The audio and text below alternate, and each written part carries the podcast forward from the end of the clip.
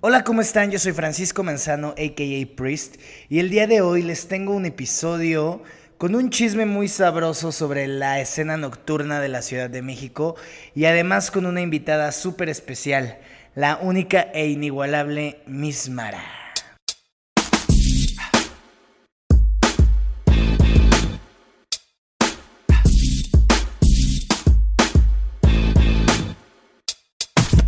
Hola, pues como les comenté, estoy el día de hoy con una invitada súper, súper, súper especial, que además de ser una de mis mejores amigas y una persona que quiero y admiro con todo mi corazón, pues es una chingona en todo lo que hace y es una mujer legendaria de la escena club de la Ciudad de México. Con ustedes, Miss Mara. ¡Aplausos! ¿Cómo, estás, amiga? Muy bien, hermana, ¿y tú? Pues aquí muy feliz de que hayas decidido venir a grabar conmigo el día de hoy. Bueno, pues en estos tiempos eh, no Difíciles. Difíciles y no, también era un gran plan. ¿Cómo estás? ¿Cómo, cómo te sientes? ¿Cómo, ¿Cómo sientes que te está pegando toda la situación actual de, del mundo? Pues yo creo que todos estamos ahora en la misma línea, ¿no? Hay unos que tienen exceso de trabajo por la situación, hay unos que no tienen trabajo y creo que todos estamos impactados sí, Pues es una, es una situación que, al final del día es un pedo global, ¿no? Pero mira, aquí estamos, jijiji, jojojo, la chingada. Oigan, Mara, Mara está, está, está muy seriecita ahorita, pero ahorita, ahorita se va a soltar, van a ver, porque es de las viejas más cagadas que van a escuchar en su perra vida, se los juro. Es lo que tú dices. no, amiga. Pero bueno. No, sí, o sea, ahorita les cuento unos chistines. Ah, ah unos, unos ahorita les sacamos unas risitas. Oiga, no, les voy a contar rapidísimo. Mara la conocí ya hace, ¿hace como cuántos años? Hace como tres. Como tres años ya de, de, de conocernos y hablarnos. Como de, de, conocerla yo ya la ubico porque pues Iconic Beach de la CDMX, de la peda, de la fiesta. Pero como de hablar. gay friendly. Ligeramente. Es, es, es homofóbica, no, no es cierto. No, sí, sí, sí. Es, es la, es, es medio, es, es, muy reina gay, Mara, dicho, ¿no, amiga? Pues es que la verdad es mi ámbito. No, no te voy a negar que en el ámbito gay me siento muchísimo más cómoda que, que en el buga. No lo, no estoy demeritando el ámbito buga porque también me da muchísimo trabajo. Salen muchas cosas de ahí, pero me siento más cómoda y es todo, únicamente. Oye, y cuéntame, ¿cómo, cómo, ¿cómo fue tu experiencia de empezarte a juntar como con tanta banda gay así? Pues creo que tiene muchos años, eh, si no me atrevo a decir hasta como medio desde chiquita. Ok, ok. Este, pues me siento un poco más cómoda, me siento mejor, o sea, me desenvuelvo mejor, soy más yo, eh, como sarcástica, sincera. Te sientes más, más libre. Me siento más libre y el ambiente buga a veces no lo entiende, ¿no? O sea, como que de pronto Como el tipo de humor que tienes o así. Exactamente, como que de pronto se sacan de onda. Yo lo único que quiero es hablar a veces de pues de activos o pasivos, que claro. general, ¿no? Así estamos platicando de eso. Que si el sexo anal, que, si, no sé qué. Que si no, que si me Que si el experimento. que, si el popper. Bueno, creo que pues estabas en el cagando. Claro, sabes que sí. Oye, pero platícale a la banda que no te conoce, ¿quién es Miss Mara? Bueno, soy em, DJ desde hace ya casi 16 años. Bien, les estoy diciendo este, iconic. Estoy, bueno, ojalá fuera iconic. He logrado mucho de lo que he querido, pero me falta más. Yo creo que como toda Siempre se puede más. Siempre se puede más, hermana. Siempre, se, puede, más, hermana. Un poquito más. Eh, em, empecé trabajando... Eh, en bares, restaurantes, siendo eh, residente, mis primeros lugares fueron el Cafeína, que era un lugar que ni siquiera sé si tú conociste porque eres una peque. Ahí están No me suena. Todos cuentas de mi edad. Sí, sí, sí. Sí, sí, Estoy a dos de ser chaborruca, no me importa. este, y luego empecé en el Rioma, y luego en realidad el lugar el que me hizo como DJ, eh, como que me caló, porque fue un lugar muy difícil, era un lugar donde la gente pagaba por irme a ver, la gente era muy variado, fue el Imperial. Ok. Fui residente durante nueve años. De los bares, de los clubs más icónicos, de esta ciudad, güey. Eh, tanto Rodesia, eh, he trabajado en Leonor, he estado yo creo que prácticamente en todos. y pues ahora la, industria ha cambiado, que ya hablaremos posteriormente. Claro, sí, es justamente, justamente traigo a Mismara porque para mí se me hace como una representante muy cabrona de la escena nocturna de la ciudad. Y, siento que ella ha estado como en varias etapas. La escena de la ciudad siento que ha crecido muy rápido, ¿no? ¿Tú qué opinas? ha sido una escena que ha crecido como en, en, pocos años muy, muy, muy rápido y mucho. Ok, eso es algo que está pasando globalmente. Sí, claro, claro, claro. En particular la Ciudad de México está de moda. Sí, también. ya lleva varios años. ya tiene varios. Y se va a quedar varios tiempo, ¿eh? también. Porque hay gente muy variada, hay muchas, me atrevo a mencionarlo así, hay mucha clase en diferentes niveles, ¿no? Sí, sí, sí, es como, y nos pues, estamos mezclando. El, fenómeno latinoamericano. ¿no? Exactamente, el fenómeno de que la misma gente escucha el reggaetón, de que la misma gente escucha eh, la banda, de que la misma gente, ¿sabes? Está... Sí, es como un trip, es un trip social de que pues es una ciudad muy grande, ¿no? De las más grandes del mundo.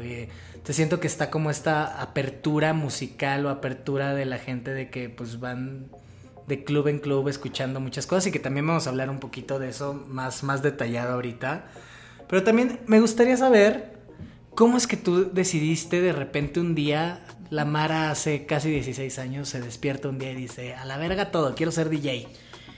Bueno, pues yo iba a fiestas, eh, sobre todo raves, que estaban muy de moda, ¿no? El rave, el psycho, ya sabes, la tacha. Yo no me metía tachas, no, no, no, más lo digo porque era la tacha, ¿no? Porque era eh, como poniéndolo en contexto. Sí, es. Soñadoras. El ambiente. Pruébala, es tu Todo cotorreo. No, sorry, amigos, la verdad, estamos en enorme. Eh, pues sí, o sea, literal era los raves y decía, pero ¿por qué nadie pone Led Zeppelin? ¿Por qué nadie pone hip hop? Como que el, el el, rollo de punto número uno, ser DJ era algo, no estaba mal visto, nunca lo he visto como algo prohibido ni algo, pero no era común. Estaba como, como era como un cliché, por decirlo de una forma. Era un cliché, había pocas mujeres, si no es que ninguna me atrevo a mencionar como lo que más adelante hablaremos. Y este. hablando, hablando de la Ciudad de México. Hablando de la Ciudad de México en específico, porque, pues bueno, yo soy de Morelos, bueno, crecí como mi, mi, mi infancia adolescencia en Morelos, en Cuernavaca, soy Guayaba. Entonces después como que empieza a surgir esto de, los raves y bla, bla, bla. Y de pronto digo, es que yo quiero poner hip hop, yo quiero poner Led Zeppelin, yo quiero poner Rush, yo quiero poner todo este, esta eh, cultura musical que tengo de parte de pues como tus referencias musicales, ¿no? Totalmente. Entonces, este, y un día le dije a un amigo, le dije, oye, tú que eres el que eh, renta equipo, enséñame, ¿no?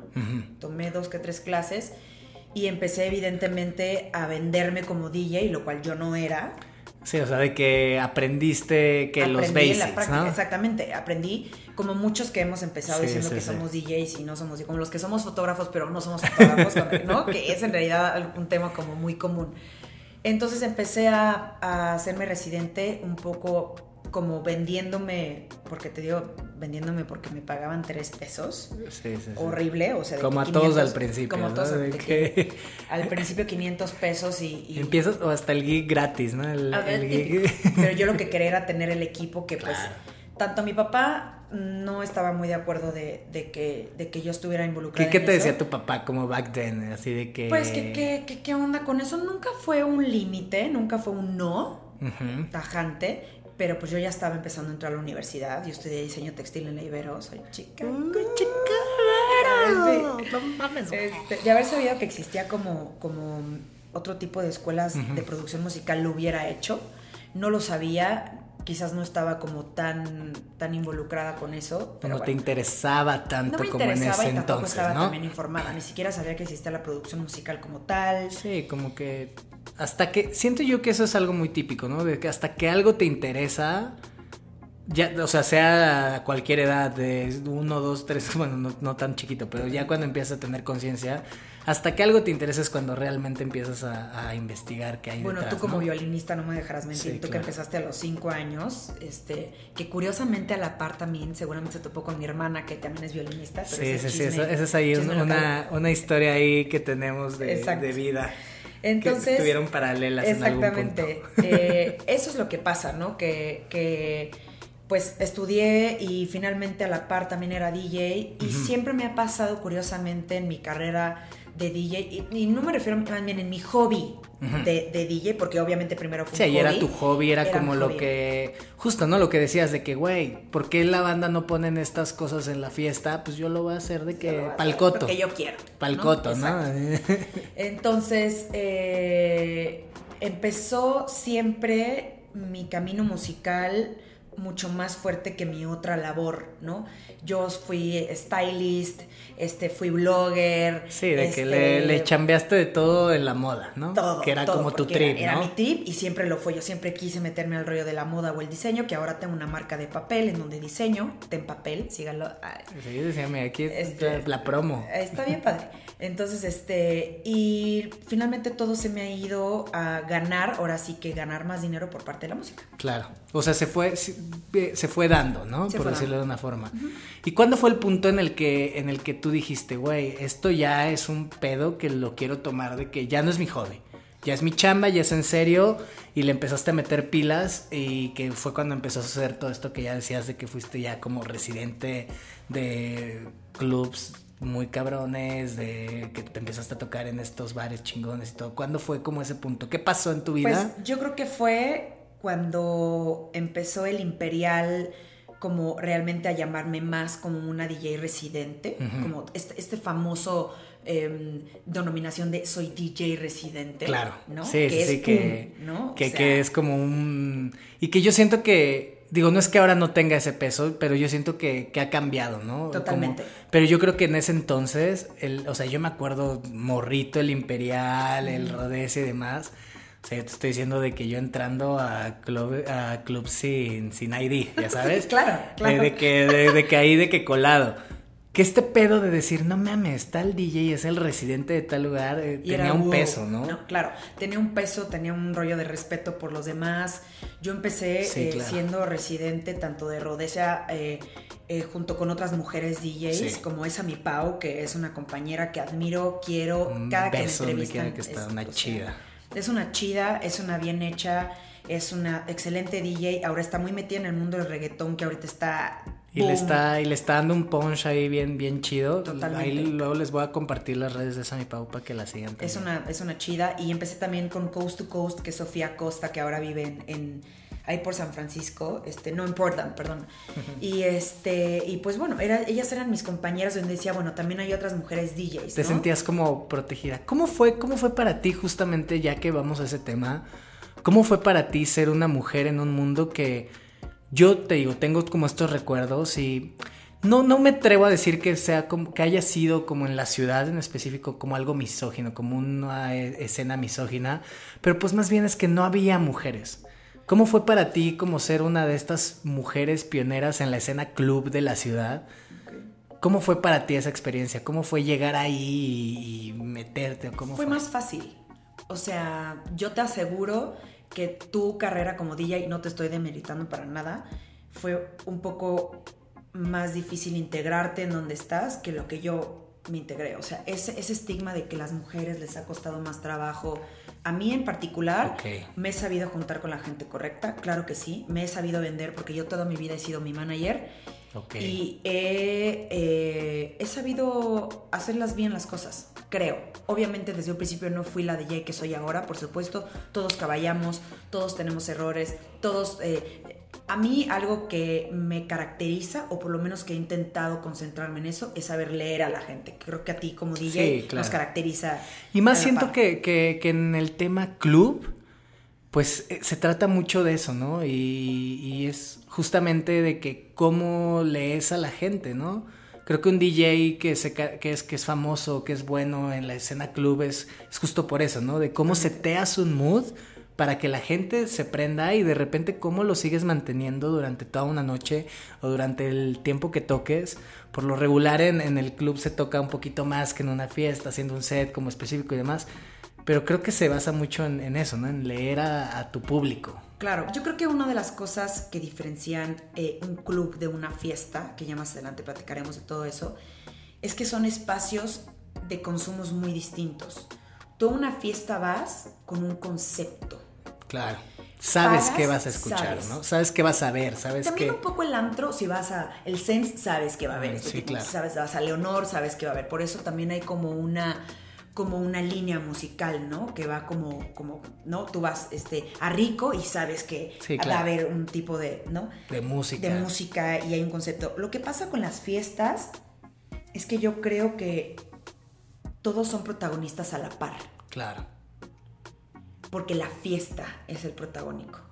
Y creo que muchas veces lo que pasa con los clubs, y que no estoy diciendo que está bien o mal, simplemente que es la verdad. Es como la dinámica. La dinámica, el DJ es de, estrella. Ya, claro. Están el rollo de ligue en los santos, por eso hay mucho de que paga de, de, imagen, de chavas de imagen, y más sobre todo, te digo, eh, en un campo de música específica. ¿Cuál fue, cuál ha sido, o sea, digo, para que también ustedes se den una, una idea, cuál es, explícales un poquito como cuál es el género que tú te has como enfocado más a través de los años o cuál, cuál es el género que tú hoy en día puedes decir, ah, pues Amara, Miss Mara se reconoce porque toca tal. Claro, pues yo tengo tocando ahorita desde hace como unos cinco años eh, ya como muy, muy estrictamente house, claro. ¿no? Pero yo, por ejemplo, en el Imperial y demás, pues yo era, o sea, tocaba desde el general, desde... El Imperial siempre fue muy característico por eso, ¿no? De que había de todo. Un lugar de todo, para todos, donde llegaba el güey de Iztapalapa, el güey de la Roma, el güey de Polanco. Yo ahí conocí muchísima gente y realmente fue donde me varié, ¿sabes? Donde llegué. Abriste tu... Abrí mi, mi campo. Sí, que es lo que yo digo siempre aquí en el podcast, de que hay que, hay que estar súper abiertos de la mente y la música es muy universal y la peor música es la que no se escucha. Totalmente, totalmente. Entonces yo creo que, que, lo que pasa es que yo de ahí ya terminé, perdí, no, no perdí, no quiero decir perdí, pero realmente dije adiós sanamente después de nueve años de residencia en el Imperial, después de que el Imperial duró diez años.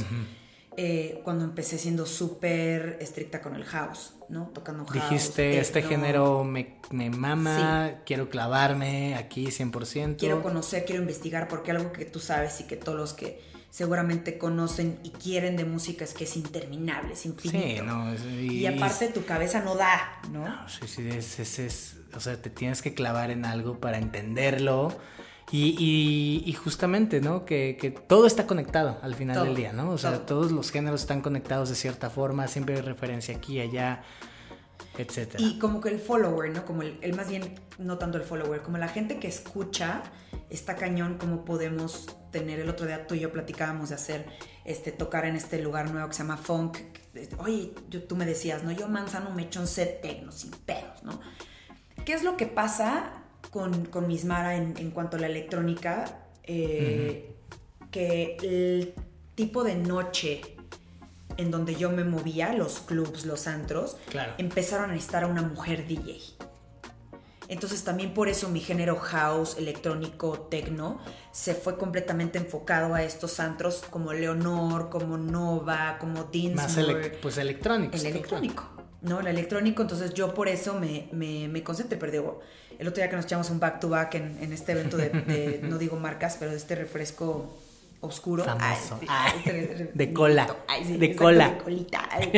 Este, en este lugar, pues nos echamos desde que cava, desde que fue una boda. Yo siento que eso está divertido y, por ejemplo, yo cuando toco, eh, digo, obviamente me enfoco más en, en ciertos géneros y creo que hoy en día tengo ahí un trip de que quiero dar como mucha visibilidad a gente de color, ¿no? Gente de KJ latinos, negros y demás. Entonces, llevo ya varios años como metiéndome como en esos géneros, de que desde el dancehall hasta el reggaetón, ¿no? O sea, como decir, a ver, esta visibilidad. Pero creo que, eso a veces es lo divertido de, poder tener esta apertura de, géneros y de música, ¿no? Que a mí se me hace muy cagado esto, como lo que dices, de esa vez de que, güey, nos echamos un back to back de que just for fun. Sí, claro. Y, que tiene sentido al final del día porque pues es, la fiesta, ¿no? Y sí hay lugares, sí hay espacios y cosas, justo como lo decíamos, que son más específicos, ¿no?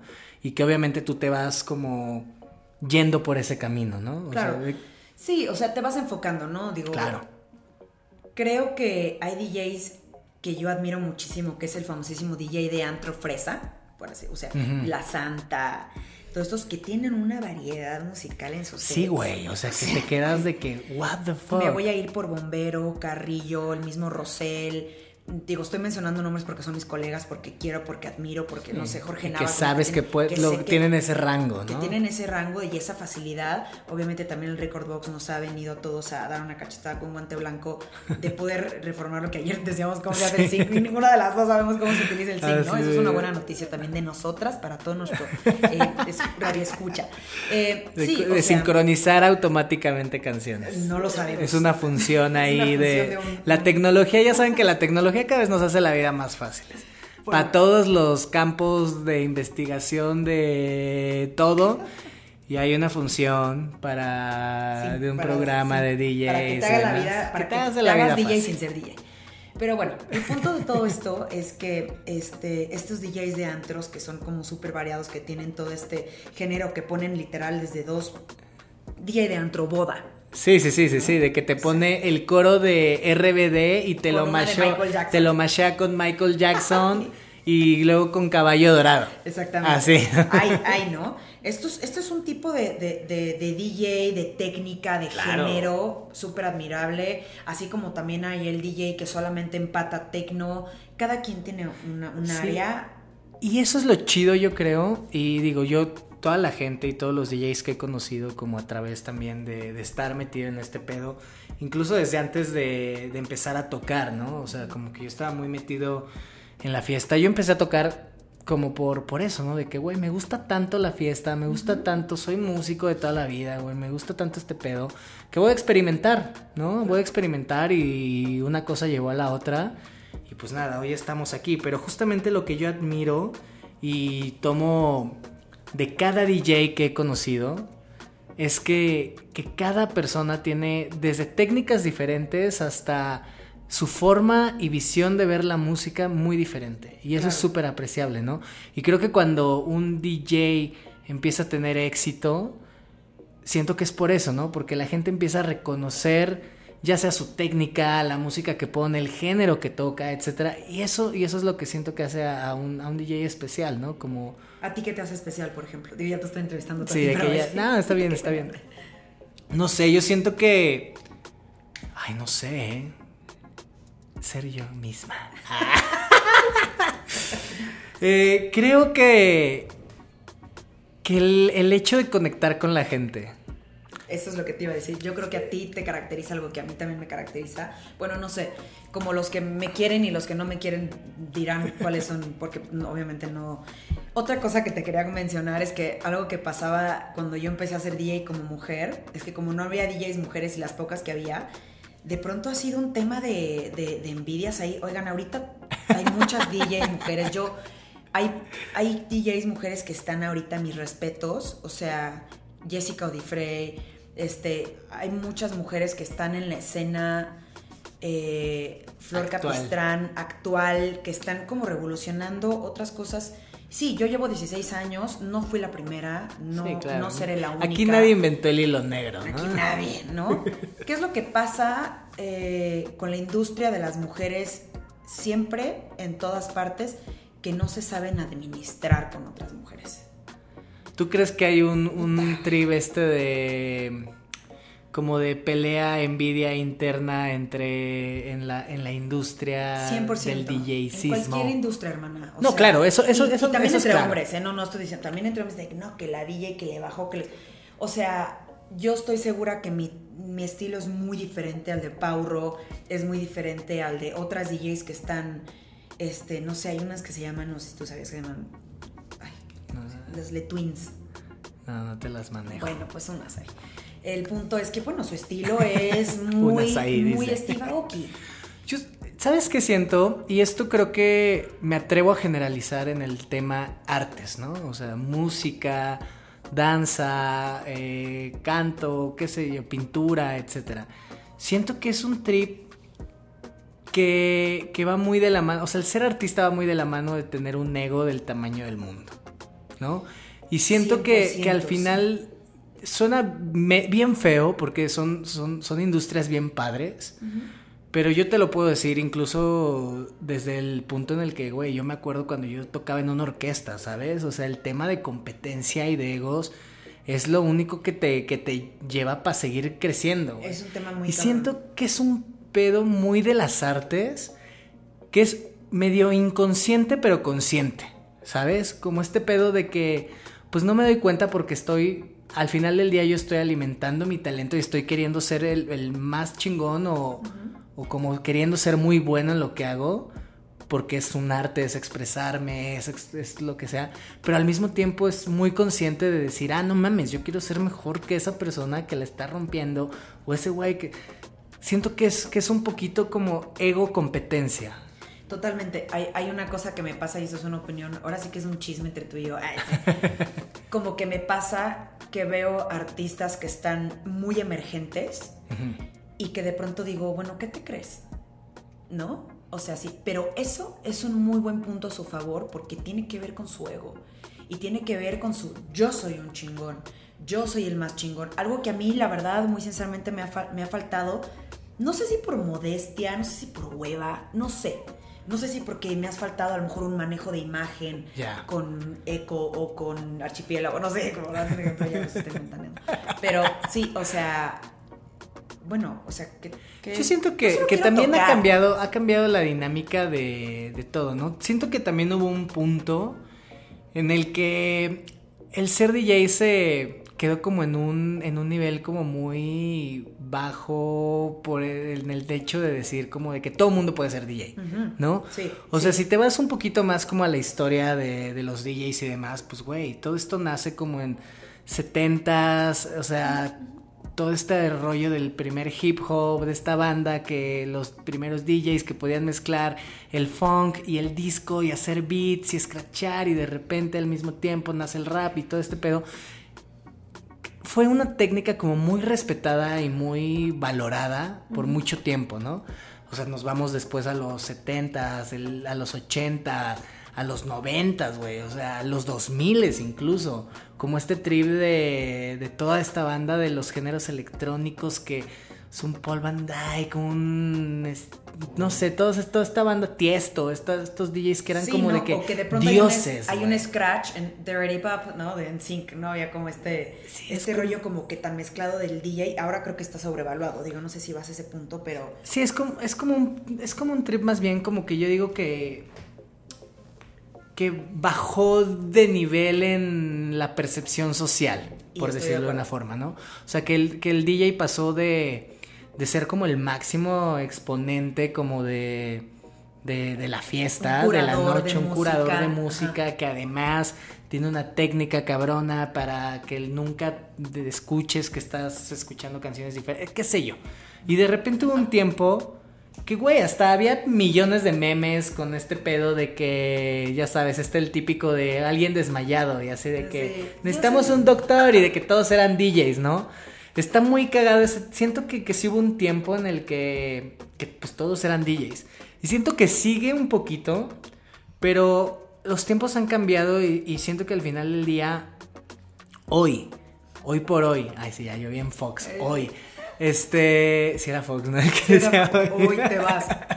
Este, siento que hoy destaca la gente que te ofrece un plus, ¿no? Justo como lo decíamos, nadie está inventando el hilo negro hoy en día, pero siento que si la gente, y yo me doy cuenta, ¿no? Como la gente que sigue relevante o la gente que de repente empieza una carrera desde cero y de que en un mes de repente empieza a lograr cosas bien chidas y demás, siento que es porque está ofreciendo algo, está llenando un vacío que hay en, la escena o en el público que, que, escucha música, ¿no? En las fiestas, en el club, en donde sea. Y siento que hoy eso es lo que caracteriza Incluso me atrevo a decir que más allá de la técnica o de la selección musical y de estas cosas, ¿no? Claro, o sea, el otro día escuchaba yo en la radio una, una DJ muy famosa de reggaetón, que le preguntaban que qué opinaba sobre las mujeres que tocaban en los clubs eh, últimamente en, en, la Ciudad de México, ¿no? Como más enfocados. Eh, y decía que únicamente nos, los, bueno, nos querían como por nuestro físico y no por nuestro talento. A las mujeres en general. Yo hablo eh, porque creo que se, que se refiere un poco medio a ese rango en el que estoy. Como en los clubs, ¿no? En los clubs y más como de, como de, pues, gente fresona hipster, ¿no? Ya. sí, sí, claro que ayuda. Claro que ayuda a tener una buena imagen. Claro que ayuda a tener estilo. O sea, no estoy hablando de, de una persona hermosa, estoy hablando de una persona que tiene presencia yo estoy segura que esa DJ, que sabes perfectamente quién es, tiene presencia. Claro. Y vende un 80% más por su presencia, por su estilo, por su, por su trip, ¿no? Por su lifestyle. Yo creo que, que, que, que es mucho eso. Y también hoy, otra vez repito el hoy, siento que es mucho el discurso que tienes como, como humano, como artista también, ¿no? Siento que, que, por ejemplo, toda esta banda latina que, que, yo conozco como de DJs, no sé, de reggaetón o de música latina y demás, siento que más allá del, del look o de lo físico, de lo banal, también hay como un, un, un trip de un discurso, ¿no? Como de un discurso que que no, no tienen que decirlo tal cual, de que, ah, pues mira, yo quiero representar a los latinos de no sé qué, o yo quiero representar tal. Simplemente es un discurso con la música que tocan, como, como algo, porque estamos en una época en la que, güey, todos nos estamos haciendo más conscientes sociales en todos los aspectos. Muy cabrón. Digo, dímelo tú, que tú eres vegana, protectora de animales y todo, siempre le hago burla. Pero sí, mi hermana es muy, está muy metida en este trip. Siento que estamos en un mundo que cada vez somos más conscientes como humanos, ¿no? Y si lo trasladas ya todavía al, lenguaje de como artistas, y si luego ya lo trasladas al hecho de que tienes que vender un show, ¿no? O sea, ya no nos vamos tan solo en los DJs, o sea, un cantante, una banda, un demás.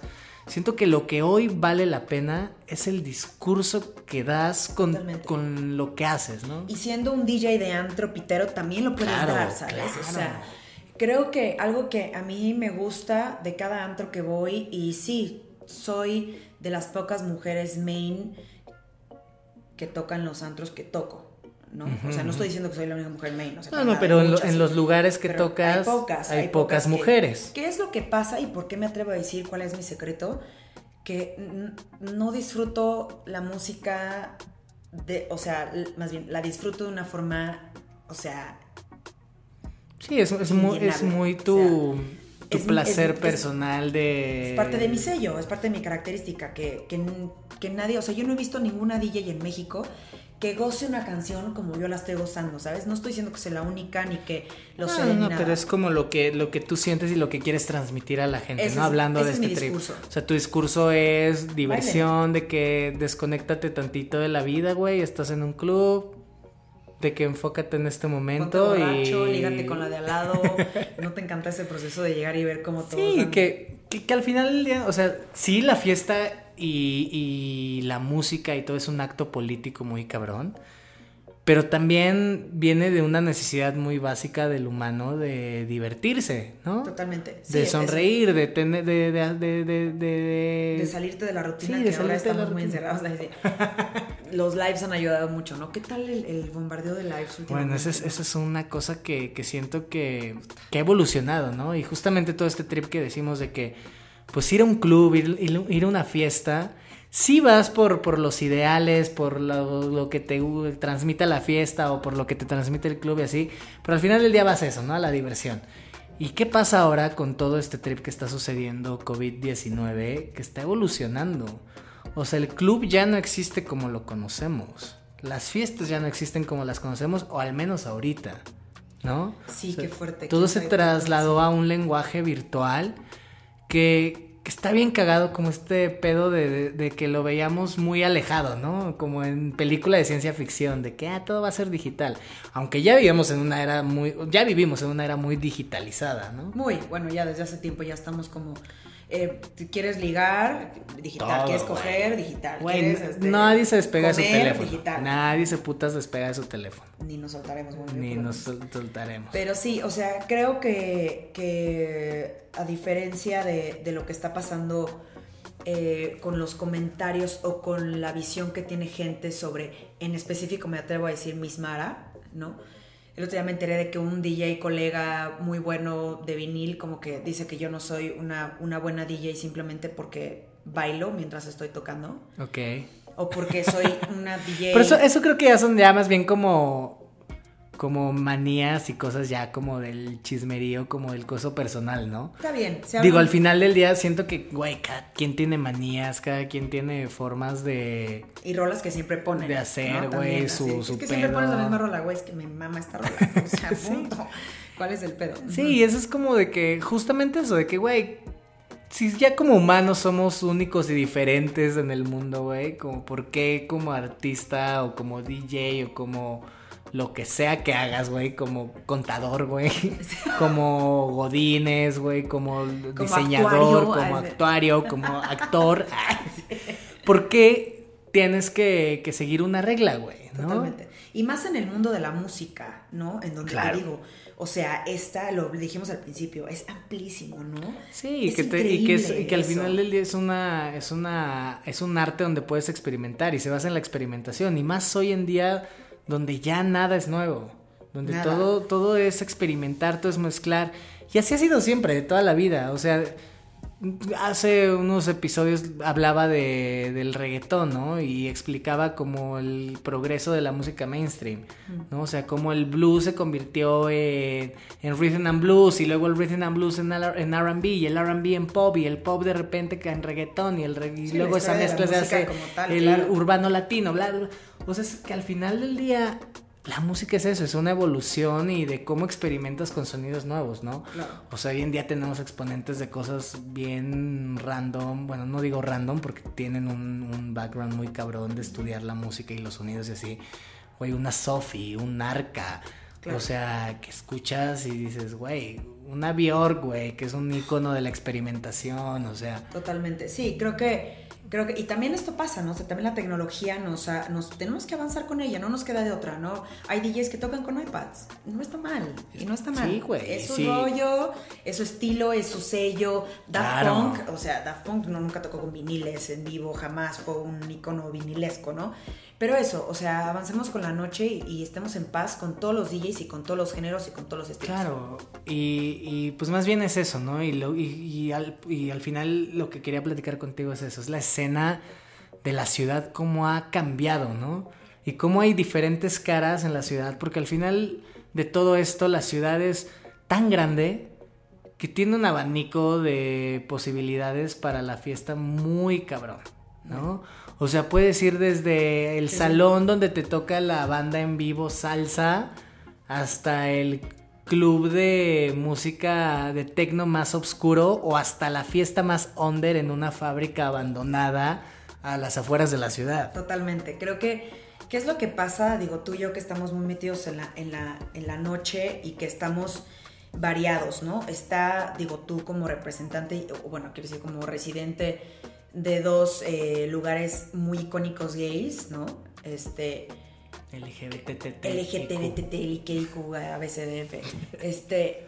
Eh, que, que, hay, hay de todo y hay para todos y, y hay, hay lugares en donde yo como residente toco cierto tipo de cosas y hay lugares en donde no, y es la misma gente, es lo más chistoso. Puede ir, puedes, tú me has acompañado muchas veces a mis tocadas. Sí, sí, me has visto tocar en Vario Geek. ¿no? En Bombón, super gay friendly. Me has visto tocar en funk como mucho más techno. Yo te he visto tocar, no sé, en discoteca como más este rollo, mucho más este eh, como más comercial gay y de pronto te metes en una fiesta súper eh, gente de color, con muchísimo de esos eh, ritmos africanos. O sea, ¿qué es, que, Eso es lo chido de, la ciudad, ¿no? Que te ofrece como todos, todas esas posibilidades y eso es como el punto que quería llegar, de que, que está bien padre que, que haya tanta variedad. Totalmente. Y, y, más allá de, de si un DJ logra ese rango, sino además es como la variedad que existe en esta ciudad es tan diversa y es lo que está haciendo también, es parte de que la ciudad esté cada vez más de moda, ¿no? Que es lo que decíamos. Sí, es parte, parte que caracteriza a la Ciudad de México, es la fiesta. Es la fiesta, güey. Mira, yo tengo, que te puedes terminar yo tengo un pedo, güey, que digo, nadie, güey, mira, no, no, es mamar ni nada, pero tú sabes, he vivido en varios países y he estado por aquí por allá. Y mi conclusión siempre es de que nadie fiestea como los mexicanos. Estoy totalmente de acuerdo. Yo estuve en Argentina que decían que los argentinos eran clavadísimos de la... Y dijiste, a ver, qué pedo. Y yo dije, oye, pues nos echamos como una semana de party en Buenos Aires. Eh, no.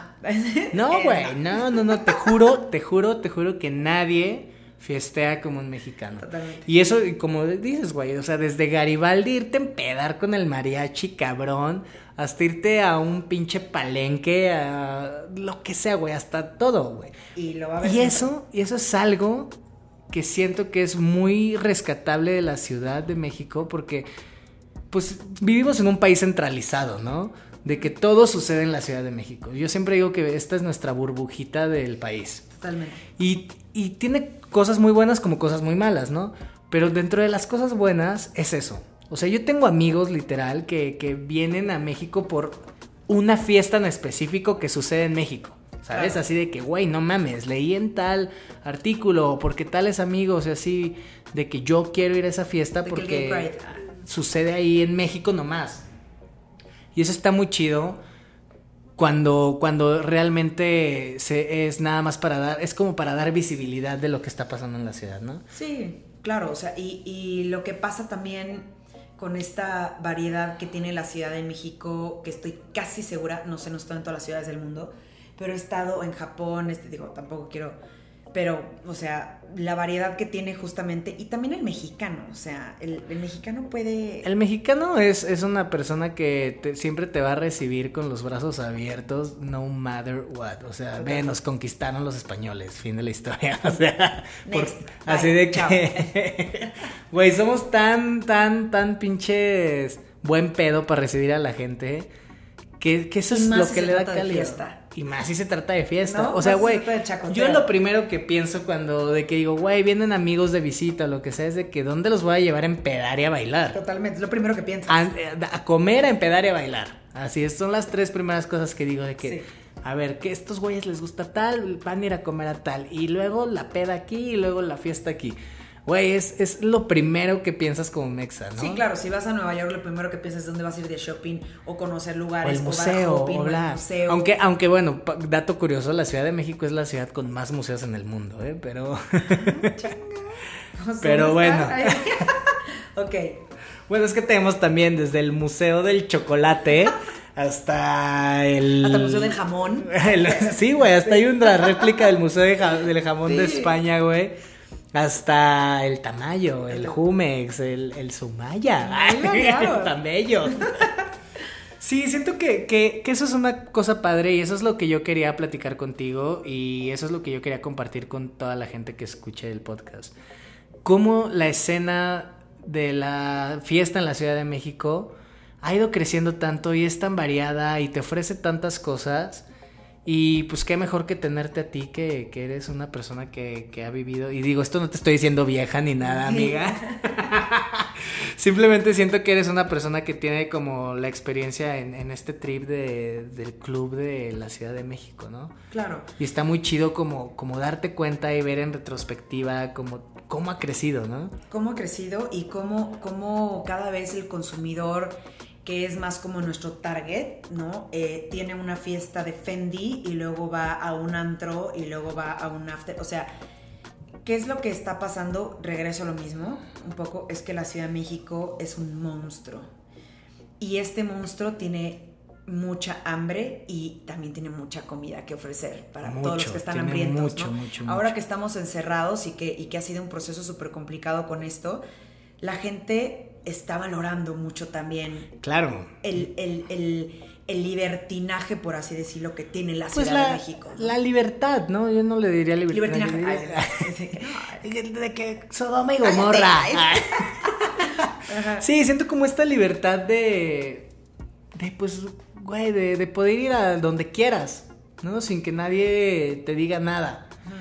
Y creo que eso es lo que también llama mucho la atención a la gente de fuera de México, ¿no? Como de ver cómo en una ciudad tan grande existe esta posibilidad de experimentar y de hacer muchas cosas, ¿no? Y de divertirte por donde quieras. De divertirte por donde quieras. Claro.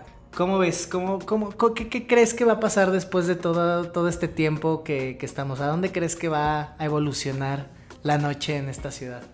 Yo creo que algo muy valioso que también tiene como, como algo que, que nos está, digo, todo el mundo sabemos que nos está cambiando la vida, ¿no? Esto, el encierro, la necesidad de estar con la gente, un poco nos estamos volviendo locos, me atrevo como a, como decir en general. Estamos encerrados, estamos sin, sin, convivir. Hay gente que trae el mame de ya nos volveremos a abrazar. A mí no me interesa abrazar a nadie. ¿Sabes? A mí Menos me ahorita si no me Ya reactivar mi economía, reactivar mi social, eh, eh, como mis, mis, movimientos sociales. No sé, ¿sabes? Este, ¿Qué es lo que va a pasar con, con la industria de la noche? Que ahora va a tener que ser un rollo como muy cauteloso no sé si, o sea, esto, esto de, a mí también me impacta cómo esto del COVID nos ha generado cifras y estadísticas de muertes por una pandemia, pero no tiene nada que ver como la gente que muere por cáncer por comer carne, ¿no? O sea, ya me estoy metiendo en otros campos más, más personales y todo este rollo. Pero no, o sea, ¿qué es lo que va a pasar? ¿Qué es lo que pasó a raíz de que la gente empezó a morir eh, eh, por consumo de carne? Se supervisa más, ¿no? Se vuelve más como un control. ¿Qué va a pasar ahora? Porque la gente, la gente se está muriendo por convivir, ¿no? Y nosotros que estamos en la industria de la noche, sobre todo en el nightclub en específico, es que ahora tenemos que estar Va a cambiar.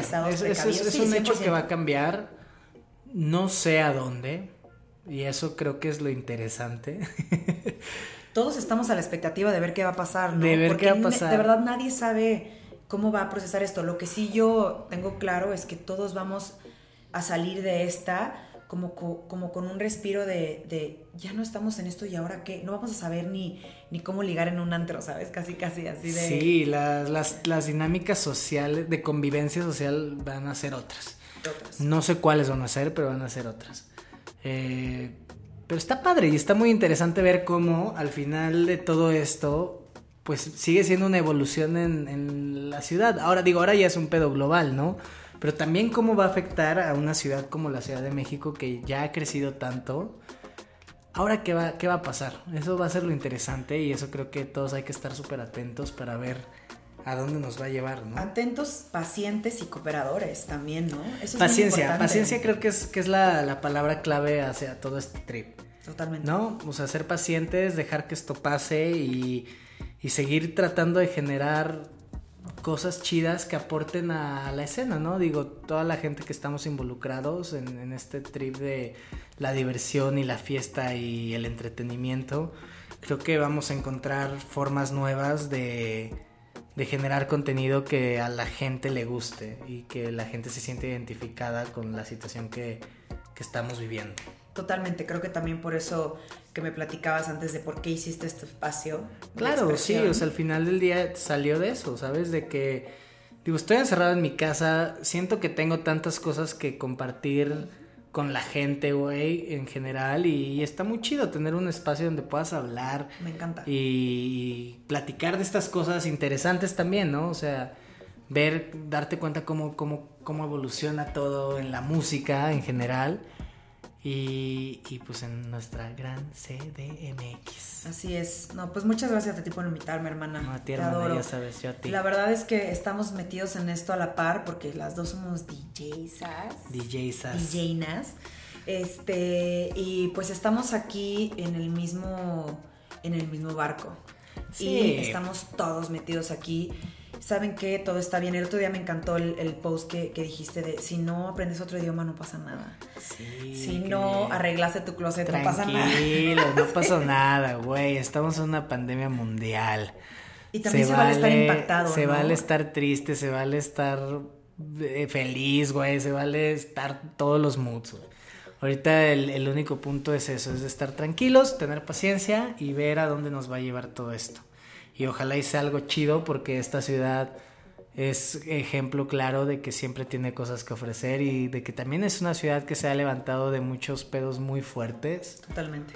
O sea, güey, el sismo del 2017, el terremoto del 2017, antes en los 80, etcétera. Fue 2017.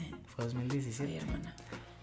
Entonces siento que, que, eso es lo interesante, ¿no? Que, que la cultura del mexicano y del mexicano chilango hace que esto crezca y esto dé el paso siguiente en chinga y para prueba cómo ha evolucionado la escena, cómo va evolucionando y me encanta la idea de ver qué pasa después. Sí, yo también estoy como muy curiosa viendo un capítulo de Netflix esperando a ver cuál va a ser el siguiente, ¿no? La siguiente, tal cual. Pero vamos a salir de esta. Yo creo que parte de estarnos juntando y que me invites es algo como que a mí me hace sentir muy especial, sobre todo porque sé que es un espacio muy tuyo que estás tratando de compartir.